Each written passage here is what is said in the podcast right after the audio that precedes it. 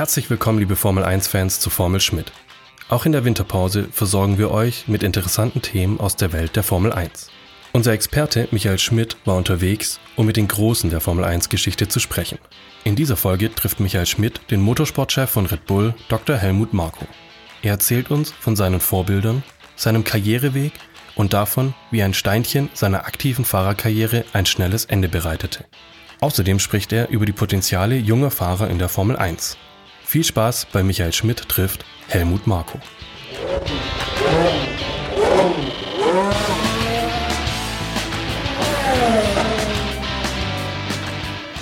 Ja, liebe Rennsportfreunde, heute mit Dr. Helmut Marko. Er ist ja nicht nur der Red Bull Motorsportchef, er ist selber Formel 1 gefahren in den wilden 70er Jahren, ganz am Anfang, wo es, glaube ich, mit am gefährlichsten war. Helmut, Red Bull ist bekannt dafür, dass sie junge Fahrer ausbilden. Wie organisiert war eigentlich deine Karriere vor, der, vor, der, vor dem Formel 1-Einstieg? Also im Vergleich zu heute war das überhaupt nicht organisiert. Das hat sich einfach ergeben. Man hat jedes Auto, das man gekriegt hat, ist man gefahren.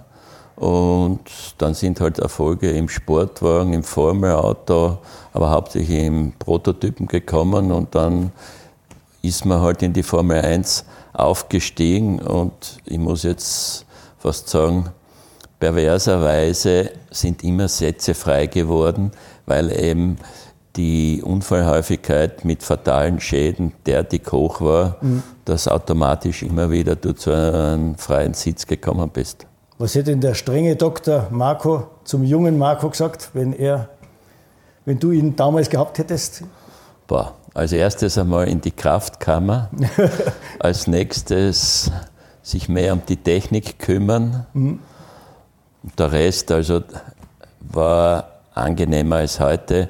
Es war ein lockereres Leben, aber das haben fast alle bis auf den Steward gemacht. Also mhm. das kann nicht so ein Handicap gewesen sein. Mhm. Der Gerhard Berger hat uns erzählt, dass für ihn war der Jochen Rindt das Idol. Der hat ihn in den Motorsport gebracht. Rindt war ja deine Generation, der kann nicht schlecht dein Idol gewesen sein. Hast du irgendjemanden gehabt, der, wo du gesagt hast, der hat mir eigentlich in den Motorsport gebracht? Nein, das war auch der Rindt. Mhm. Wir waren zusammen in der Schule, sind zusammen rausgeflogen in Graz, sind dann ins Internat nach Assee und dank eines Oberschenkelbruchs vom Jochen haben wir ein Auto gehabt mit einem Chauffeur, weil wir ja keinen Führerschein gehabt haben. Der Jochen hat, eine, Gewür oder hat eine Gewürzmühle geerbt gehabt. Und praktisch veranlagt, wie wir waren, haben wir den Chauffeur bald einmal weggeschickt mit einer fadenscheinigen Ausrede. und dann ging es auf der Straße los. Da ist also wirklich gefahren worden. Wir waren so drei, vier im Auto und wenn einer einen Fehler gemacht hat, ist der nächste dran gekommen. Mhm. Und wie dann der Jochen seine internationale Karriere gemacht hat. Ich musste vom Vater aus studieren und dann habe ich eigentlich gesagt, naja, ich war ja ungefähr auf seinem Level, also probiere ich das auch.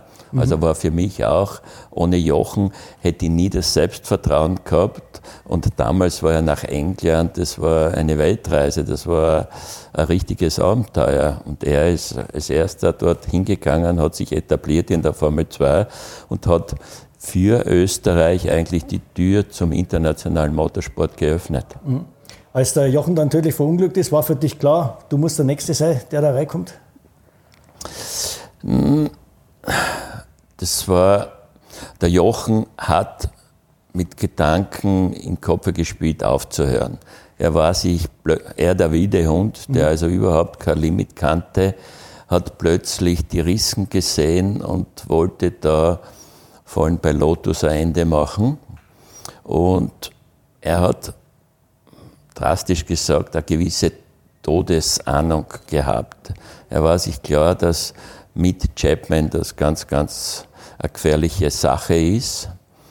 Und das Rennen, sein vorletztes Rennen oder letztes Rennen war im Salzburgring, Formel 2. Mhm. Und da hat er die Zukunft mir skizziert, dass er eigentlich zusammen mit Bernie Ecclestone mehr ins Management gehen will aber Chapman hat ihm gesagt, er macht dieses Turbinenauto, was du mit links alles gewinnst mhm. und eine entsprechende Gagenerhöhung und da wollte er noch ein Jahr anhängen. Okay. Aber parallel dazu hat er zusammen mit Ecclestone wollte er ein Formel 2 Team gründen, wo der Fittipaldi und ich hätten fahren sollen. Also er war sich bewusst, für seine Rennwagen-Shows braucht er irgendeinen Fahrer aus Österreich, damit er das halt alles entsprechend verkaufen kann. Aber seine Bedenken haben dich jetzt nicht abgeschreckt. Du warst immer noch der wilde Hund zu der Zeit. Äh, das waren wilde Zeiten. Ich habe schon gewisse Bedenken gehabt, aber während des Begräbnisses in Graz vom Jochen habe ich ein Angebot gekriegt, für damalige Zeiten für mich ein recht lukratives finanzielles Angebot mit einem tollen Auto. Das war nicht Formel 1 und dann waren die Bedenken dahin und die Grundphilosophie, zumindest von mir, war, wenn dir was passiert, hast Pech gehabt. Mhm. Das Gegenteil war der Fall. Ja. Wenn da nichts passiert, hast du Riesenglück gehabt. Mhm. Aber das war so eine gewisse Fatalismus, den man an den Tag gelegt hat, weil es waren ja ununterbrochen Unfälle in allen Kategorien und die meisten, wenn sie gröbere waren, waren tödlich oder zumindest waren Verletzungen so, dass man die Karriere nicht fortsetzen mhm. konnte. Das Angebot im Jahr waren Sportwagen dann bei dir? War Sportwagen, ja. ja. Du bist dann äh, 71, hast beim Grand Prix von Österreich dein Debüt gefeiert im BRM. Wie bist du da überhaupt reingekommen in das Team? Äh, ich war im Sportwagen recht erfolgreich, habe Le Mans gewonnen. Ja. Und dann sind die Formel 1 Teams auf mich zugekommen. Ich habe einen Vorvertrag mit Certis gehabt, der mich dann sogar geklagt hat auf Einhaltung des Vertrages, mhm. aber juridisch in Österreich war ich besser aufgestellt. Mhm. Da bin ich schon am Nürburgring zwei, drei Runden mit dem Auto von Joe Bonnier, den ich von der Sportwagenszene her gut kannte. Und dann kam aber das BAM, die Möglichkeit, und das war für mich das attraktivste Auto. Und das Debüt ist halbwegs gegangen. Mhm. Ja, und dann habe ich dort einen Vertrag bekommen. Aber du bist mehr oder weniger ins kalte Wasser geschmissen worden. Da waren jetzt nicht irgendwie Testfahrten groß angesetzt vor. Da war überhaupt nichts. Ja. Die Sitzprobe war kurz vor dem ersten Training. Da hat alles weh, dann hast du gescheuert und dergleichen dann ist da nur, es hat keinen Simulator oder irgendwas gegeben. Mhm. Du bist da eingesetzt worden und so viel Drehzahl und am Anfang auch mit Gängen und dergleichen. Äh, dann der Siefert war der Teamleader, den ja. kannte ich auch von Porsche her. Und bei dem habe ich mich halt angehalten. Sag was, der war auf Pole Position, mhm. der hat zwei andere Chassis gehabt. Und der Siefert war sehr kooperativ, der hat gesagt, ja, schafft es, schafft es und dergleichen. Mhm. Weil der Irrsinn, um, um, den Irrsinn dieser Zeit zu dokumentieren, das komplette BRM-Team 1971 war ja am Ende nicht mehr da. Der Rodriguez ist tödlich verunglückt, schon am Norrisring und der Siffer zum Schluss im Brands Hatch. Aber ich kann dir das noch weiter ausführen. Dann war ein nicht zu WM zählendes Rennen in Brasilien, in Interlagos. Mhm. Und Siefert ist verunglückt, das wusste man, weil der Radträger gebrochen ja. ist der Sir Stanley, unser Teamchef, hat versichert, kann überhaupt nichts mehr passieren, alle Teile sind X-Rayed und dergleichen. Und damals war Brasilien ohne Schikane, die schnelle Links, die ist so manchmal voll, mhm. also je nachdem, wie du gerade hinkommen bist oder wie viel Mut du gehabt hast. Dann ist es runtergegangen, noch eine schnelle Links und dann war er langsame rechts. Und in der langsamen rechts plötzlich macht er verliere ich das Auto, Radträger gebrochen. Mhm. Selbe Radträger wie bei Siefert. Mhm. Dann, wie das Auto in der Box war, hast du gesehen, dass ungefähr 50 Prozent war schwarz. Das heißt, der Bruch hat sich sukzessive entwickelt, okay. wahrscheinlich schon im Vorjahr. Ja, ja. So, dann mein Mechaniker war Österreicher, der hat den Chefmechaniker fast abgequatscht. Ich habe gesagt, was ist da los? Und also da habe ich das erste Mal richtige, richtige Bedenken gehabt. Mhm. Und im Rennen dann bin ich zwar fitter geworden, aber ich habe nicht ans Limit. Es hat völlig das Vertrauen ins Auto. Aber beim nächsten WM-Lauf hat es wieder weg. Mhm. Dann ist ja 72, warst du Mitglied des Werksteams, aber irgendwie, das Werksteam, glaube ich, war zwischen fünf und sieben Fahrer stark. Also ihr seid da mit einer großen Armada aufgeschlagen. Äh, Ja, also ich habe nicht gewusst, dass so viel war. Ja, doch, es war fünf waren es mindestens. Ja, ja, und ja. es sind da immer wieder andere Fahrer dazugestoßen, ja. je nach Nation. Also die haben dieses B-Treiber-System mehr da erfunden. Gott sei Dank war ich nicht auf der B-List. Und das war also so, dass in Monte Carlo der Beltoas, der hat das Rennen auch gewonnen, einmal mit mir zusammengekommen ist und ich habe einen Motor drin gehabt, der war deutlich besser wie seiner. Mhm. Ich habe aber das alte Chassis gehabt, das Mindersekunden. Also man musste im Team schon immer, was ist gut, was ist nicht und wer hat was und dergleichen. Und das hat, nehme ich mal an, für viele Ausfälle gesagt, oder? Wenn so viele Autos betreuen, ist ja fast unmöglich. Also, heute hat man schon Schwierigkeiten, zwei zu betreuen. Ah, wir hatten schon Ausfälle, aber nicht so viel, weil es, wurde, es war ein Zwölfzylinder-Motor, da war einer mit Kurzhub, dann mit normalem Hub und wenn halt so ein neuer gekommen ist, in Monza bin ich relativ weit vorn gewesen und ist der Motor hochgegangen, das war schon der Fall. Aber im Großen und Ganzen war das nicht so arg. Das große Problem war, dass keiner gewusst hat, was ist wo und was bringt welche Leistung. Mhm. Dann kam Clermont-Ferrand. Ich glaube, man muss die Leute erstmal erzählen, was war das überhaupt für Rennstrecken? Clermont-Ferrand war eine Rennstrecke, ein bisschen der Nordschleife vergleichbar, fast überhaupt keine Absicherung. Und da habe ich erstmals das neue Chassis gekriegt. Auch wieder mhm. Training, ja, du hast das neue Chassis. So, ich bin da reingekupft und mit meiner Größe hinten und vorne nicht zusammenpasst. Und ich bin sicher 10 cm weiter rausgeragt als normal, aber das war mir alles wurscht, das neue Chassis endlich. Und Motor habe ich auch einen guten erwischt.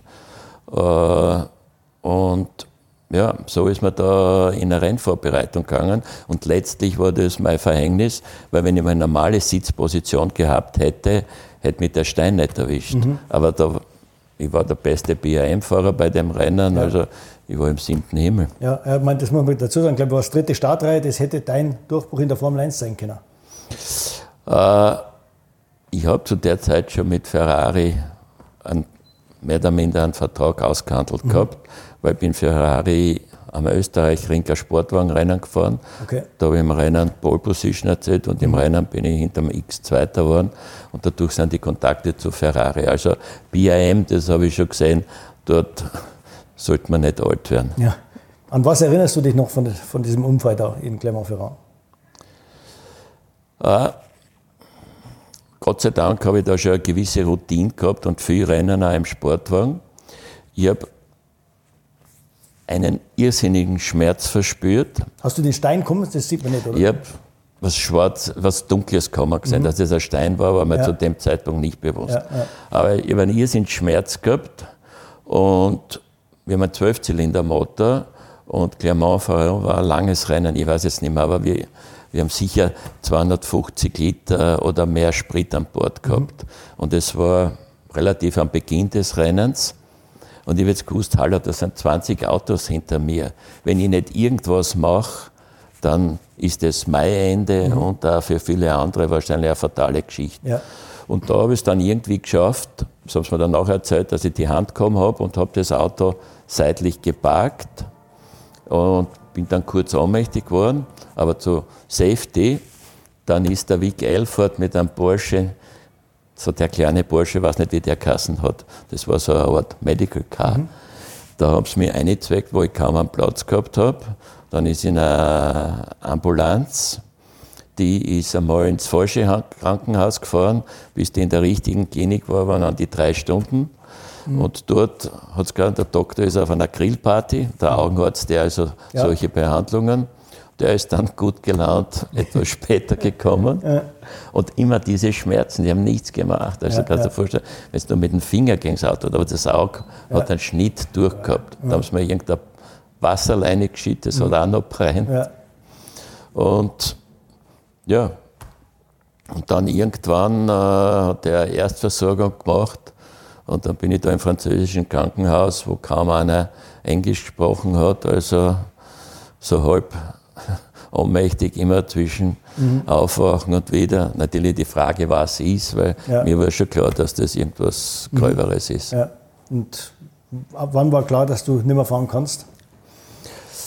Äh, ich bin dann nach Graz auf die Uniklinik und äh, drei Ärzte, drei verschiedene Meinungen. Und dann haben sie mir das genäht, das Auge. Mhm. Das heißt, ich habe da Nähte drin mhm. gehabt. Bei jedem Blinzeln oder wie man das nennt, ja. waren das ganz kräftige Schmerzen. Mhm. Aber irgendwie habe ich immer gedacht, hallo, wie, was mache ich, wie schnell kann ich zurück? Ja. Und ich habe in der ersten Phase gewisse Schatten gesehen. Also ich habe noch was gesehen, ja. mhm. aber es war auch die Linse beschädigt. Mhm. Das hätte man wechseln können. Okay. Nur in irgendeiner Nacht mit wieder Schmerzen nicht schlafen können, mhm. habe ich gesagt, das wird nichts mehr und Ausschluss, das mhm. ist und das war es jetzt und jetzt machst du was anderes. Okay. Jetzt ist ja ein weiter Sprung bis Red Bull. Du hast aber die Formel 1 immer verfolgt, auch in gewissen Funktionen, Nachwuchs und so. Was war denn für dich zwischen 71 und dem Beginn dann dieser Red Bull-Zeit die aufregendste, als, als, als Beobachter die aufregendste Zeit in der Formel 1? Boah, da hat es viel gegeben, aber das, was mir am meisten Einblick verschafft hat, ich war mit Gerhard Berger eine Saison lang, ich glaube es war 91, unterwegs. Berger, seiner im McLaren-Team. Der Gerhard hat das Gefühl gehabt, er wird benachteiligt und war bei jedem Training immer auf der Strecke und habe da das Naturtalent Berger gegenüber dem Phänomen äh, Senna, der überhaupt nichts dem Zufall überlassen hat. Der Gerhard war x-mal schneller in den ersten Sessions, aber am Ende war es immer der Senner. Und da gibt es Beispiele in Imola, erste Runde, freies Training, damals waren fünf oder sechs Italiener, die natürlich glaubt haben, das ist jetzt der Grand Prix. Mhm. Und dann sticht der Senner in die hinein, als ging es um die letzte Runde. Mhm. Sage ist der wahnsinnig? Der war nicht Mann, der hat das geübt. Und wenn du das mhm. dann beobachtet hast, dann, wenn der gelbe Helm gekommen ist, ist jeder auf die Seiten gefahren. Ja, ja. Also und so hat der alles aufgebaut. Der hat japanische Ingenieure gewählt, weil er zwei Gramm weniger äh, Benzinverbrauch wollte. Aber auf die Renndistanz wären es dann, sagen ja, wir, fünf Sekunden. Ja. Und so war der in allen Bereichen, hat eine Übersicht gehabt. Da bin ich in Suzuka oben nach ersten zwei Kurven oben auf der Tribüne gesessen. Ja der Berger war schneller. Mhm. Dann kommt der Senner und fragt, was mache ich dort anders wie der Gerd? Also das, verstehst du, da ja. oben ich einsam sitzen, dass der das registriert. Ja, ja. Und das war halt dieses Universelle und alles mit einbringende. Mhm. Und was ich da gelernt habe, was man, oder gesehen habe, was ein Fahrer, der sich um das kleinste Detail kümmert und dann natürlich noch begnadet ist, was der bewirken kann. War das dann im Rückblick bis heute der beste oder der kompletteste, den du jemals gesehen hast? Immer auf die jeweilige Zeit bezogen, logischerweise. Das ist immer schwer zu vergleichen, aber in seiner Zeit schon. Und da hat es Qualifying-Runden gegeben, die waren sowas von unglaublich. Oder dann auch mit Williams in AIDA war das, glaube ich. Mhm. Also äh, für seine Zeit sicher. Mhm. Red Bull, wir haben es schon erwähnt, wir alle wissen, die haben 2005 in der Formel 1 angefangen, aber ich glaube, die Geburtsstunde Red Bull Formel 1, die war schon viel früher, oder? Die war viel früher. Es gab das Engagement bei Sauber, wo Red Bull die Mehrheit, die Stimmenmehrheit übernommen hat, aber keine Stimmrechte hatte. Mhm. Das heißt, man war praktisch nur Finanzier, konnte ja. nichts beeinflussen. Mhm. Und dann kam die Möglichkeit, wir haben den Client bei Jaguar positioniert und da habe ich schon gemerkt, hallo, da, da kann man das Team erwerben und da nicht mhm. ungünstig. Ja. Und in der Folge ist es dann auch passiert.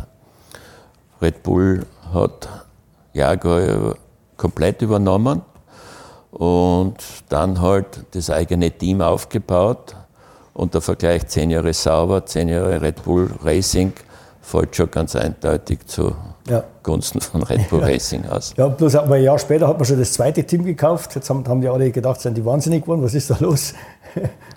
das war zu dem Zeitpunkt mhm. äh, vernünftiger Schachzug, weil wir vom Reglement her und auch Zusicherung von oberster Vierstelle hatten, wir können das machen. Wir haben das ein und dasselbe Chassis bei Red Bull Racing und bei Toro Rosso eingesetzt. Mhm. Toro Rosso hatte dann den Ferrari-Motor, der schon der stärkere war und die haben auch bewiesen, die haben Monza gewonnen. Dass, und dieses Konzept war finanziell natürlich irrsinnig attraktiv. Wir, haben nur einmal, wir haben eine einzige Entwicklungsmannschaft in England gehabt mhm. und Toro Rosso war nur ein Einsatzteam. Kaum haben die gewonnen und sind dann konstant so Top 5, Top 4 gefahren kam schon die Regioänderung, nein, darf nicht sein, du musst eigenes Chassis bauen, musst alles selber, hat eine immense Investition bei Toro Rosso nach sich gerufen und dadurch ist das ganze Modell natürlich in Frage gestellt worden. Mhm. Jetzt sind wir wieder etwas besser, wir werden im nächsten Jahr mit Toro Rosso mit einem, soweit es das Reglement erlaubt, mit einem zwei 18er Red Bull Chassis fahren, kriegt natürlich, wir haben die Synergieeffekte, wir haben die Kostenersparnis und kriegen aber die doppelten Erkenntnisse. Mhm. Jetzt ist, als Red Bull eingestiegen ist in die Formel 1, haben die einen ganz frischen Wind reingebracht. Das waren jünger, frischer, bunter, lauter, sagen wir mal so. Aber irgendwann hat sich das geändert. Dann wollte man den Erfolg haben. Wann war eigentlich dieser, dieser Wendepunkt, wo man gesagt hat, so, aber jetzt, jetzt wollen wir es wirklich wissen. Jetzt holen wir einen Newey, jetzt holen wir auch die besten Fahrer, die wir haben können. Die Übernahme von Jaguar, ich erinnere mich ans erste Meeting, im November war das, äh, da waren wir sofort klar, mit der Mannschaft kommen wir nicht weiter. Mhm. Und wir haben ja dann innerhalb kürzer, ich glaube innerhalb von zehn Tagen, Toni Panell ausgewechselt, haben den Christian Horner gebracht, der damals auch ein Nobody war, den ich aber kannte von der Formel 3000. Und Red Bull ist natürlich bekannt für seine Marketingaktivitäten und für seine außergewöhnlichen Sachen, die alles nicht Norm ist. Mhm. Und da hat man mal mit dem angefangen. Aber intern haben wir das schon gesagt, hallo, wir wollen erfolgreich sein. Mhm. Und dann ist halt Schritt für Schritt ist diese, würde ich fast sagen, beamtete Mannschaft von Jaguar ausgewechselt worden und dann haben wir halt sukzessive sowohl im technischen Bereich als auch im fahrerischen Bereich uns weiterentwickelt. Wobei beim Fahrern seid ihr einen anderen Weg gegangen. Da habt ihr gesagt, wir kaufen nichts von außen ein, wir, wir bilden uns die Weltmeister selber heran. Also so verwegen waren wir nicht, dass wir gesagt haben, wir bilden ja. die Weltmeister selber heran, aber wir haben gesagt, wir wollen einen anderen Weg gehen. Wir kaufen nicht um sündhaft teurer als irgendein Champion, sondern wir haben ein bisschen vorher das Red Bull Junior Team gegründet und haben, also in der ersten Phase, wie wir kein Formel 1 Team gehabt haben, haben wir das relativ großzügig gemacht. Das war ein bisschen eine Art Mäzenatentum. Und dann, wie wir die Teams gehabt haben, dann ist die Philosophie eine andere. Wir haben gesehen, hallo, wir wollen nur solche Fahrer, die zumindest das Potenzial haben, einen Grand Prix zu gewinnen. Mhm. Und das ist uns ja mit Vettel gelungen, mit Verstappen und auch mit Ricciardo. Das Ziel war, vorne zu fahren und ein oder mehrere Grand Prix zu gewinnen. Dass wir dann gleich vier Weltmeisterschaften gewinnen, äh, ich würde nicht sagen, hat uns, ja, waren wir selber perplex, dass uns das gelungen ist. Mhm. Aber dann war ihr plötzlich ein Top-Team und musstet euch ja natürlich auch wie ein Top-Team verhalten. Das heißt, man musste aufrüsten, aufrüsten, aufrüsten, um mit den Herstellern wie Ferrari und Mercedes mitzuhalten. Ne? Das kam mit dem Engagement von Newey. Mhm. Also Newey per se äh, schafft es auch nicht, der hat uns die Augen geöffnet, was uns an Prüfständen, was uns an äh, Simulationstools und, und, und und was uns auch in der Fabrikation gefällt hat und vor allem seine Kompromisslosigkeit, der gesagt hat, wenn das Getriebe so viel wiegen, dann muss es so viel wiegen und so lang wird halt mhm. gemacht. Und in der Folge sind dann halt immer mehr routinierte und Top-Leute zu uns gestoßen. Und das hat sich halt zu einem erfolgreichen Team, vor allem mit Vettel, mit seinem Ehrgeiz, der also auch nichts dem Zufall überlassen hat. Mhm. Und dann hat sich da eine WM-Mannschaft geformt. Ja. Warum bist du eigentlich nie der Teamchef geworden? Weil jeder weiß, du bist der Chef bei Red Bull, aber. Nein, ich bin operativ nicht tätig. Mhm. Ich bin mehr in der Strategie und die Verbindung der zwei Teams mit Mateschitz.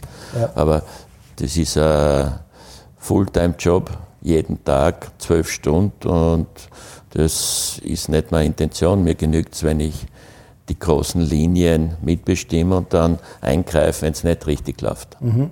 Du hast schon gesagt, du bist damals beim Gerhard immer draußen gestanden, in den Kurven hast geschaut, was macht er anders oder besser oder schlechter wie der Senna. Wenn du heute draußen stehst, gibt es am Verstappen noch was auszusetzen? Im Rennen nicht. Mhm.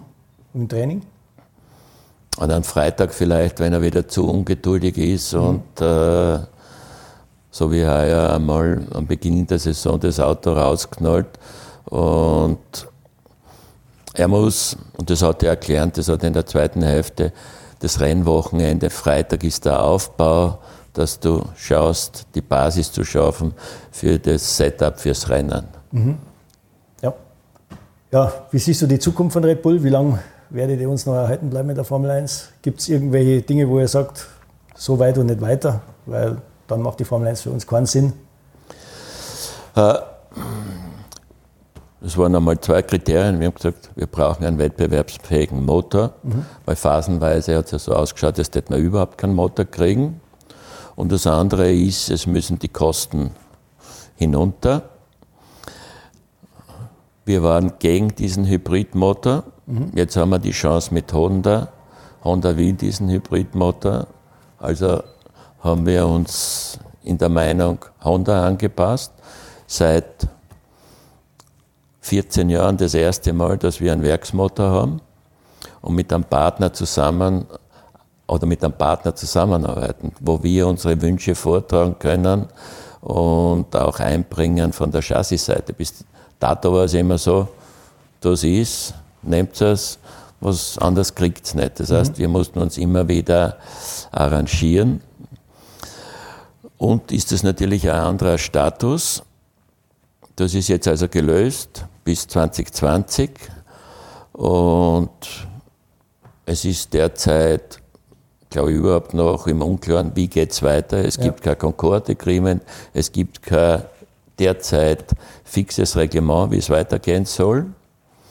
Und es ist auch die finanzielle Verteilung nicht geregelt. Es gibt einen Ansatz für Cost Cap, aber wir bleiben noch immer optimistisch, dass nach vielen Ankündigungen jetzt endlich einmal Nägel mit Köpfen gemacht wird und dass ein Reglement festgelegt und vorgelegt wird. Und das ist auch für Honda ein Kriterium. Unsere Vereinbarung ist bis 2020. Mhm. Und wenn Honda sich entscheidet, dann wird von unserer Seite auch das nötige mhm. Commitment kommen. Es wäre ja eigentlich mal eine Chance, was richtig zu machen. Jetzt, man hätte jetzt die Chance, weil eben alles ausläuft, das mal auf die richtigen Füße zu stellen, oder? Hätte. Ja. Aber momentan ist mir das alles zu sehr auf Kompromiss aus. Und wir sind der Ansicht, dass das Racing im Vordergrund sein muss, nicht die Technik. Mhm. Und das müsste schon so angesetzt werden, da ist ein Reglement, aber nicht Ingenieure fragen. Mhm. Sobald die involviert sind, wird es kompliziert und teuer. Ja. Und das ist etwas, was du dem Zuschauer nicht transportieren kannst. Ja. Also das sind so, wir agieren mit Kilos. Jeder normale tankt aber äh, in Liter. Ja. Und die komplexe, wie viel PS kommen oder wie viel Kilowatt kommen aus der Rückgewinnung und, und, und. Wir wollen einen Motor, wo du Bank draufsteigst, wo der Sound da ist und wo der Fahrer derjenige ist, der im Mittelpunkt steht, wo der Zuschauer das Gefühl hat, bah, der macht was, das kann ich nicht, das traue ich mir nicht. Und das ist sowas von übertrüber, dass da jeder jubelt. Wunderbar. Ich glaube, liebe Motorsportfreunde, der Meinung sind viele von euch. Und wir bedanken uns bei Dr. Helmut Marko für dieses Stück und sehen uns dann beim nächsten Video wieder. Ciao. Ciao. Weitere spannende Formel 1-Inhalte gibt es auf der Website von Automotor und Sport, auf YouTube und auf der Instagram-Page automotorundsport.formel1. Alle Links findet ihr in den Shownotes. Notes.